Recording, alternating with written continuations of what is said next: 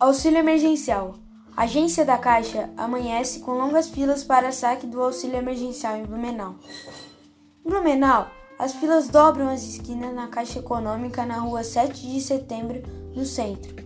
Pessoas que têm direito a receber auxílio emergencial são os trabalhadores informais de baixa renda, microempreendedores individuais, autônomos e desempregados. Todos formam uma grande fila em frente à agência. Uma boa parte das pessoas não respeitaram a distância recomendada entre eles, e algumas estavam sem máscara, desrespeitando as novas regras. Isso tudo está acontecendo por causa da pandemia e crise pelo novo Covid-19 no Brasil e no mundo.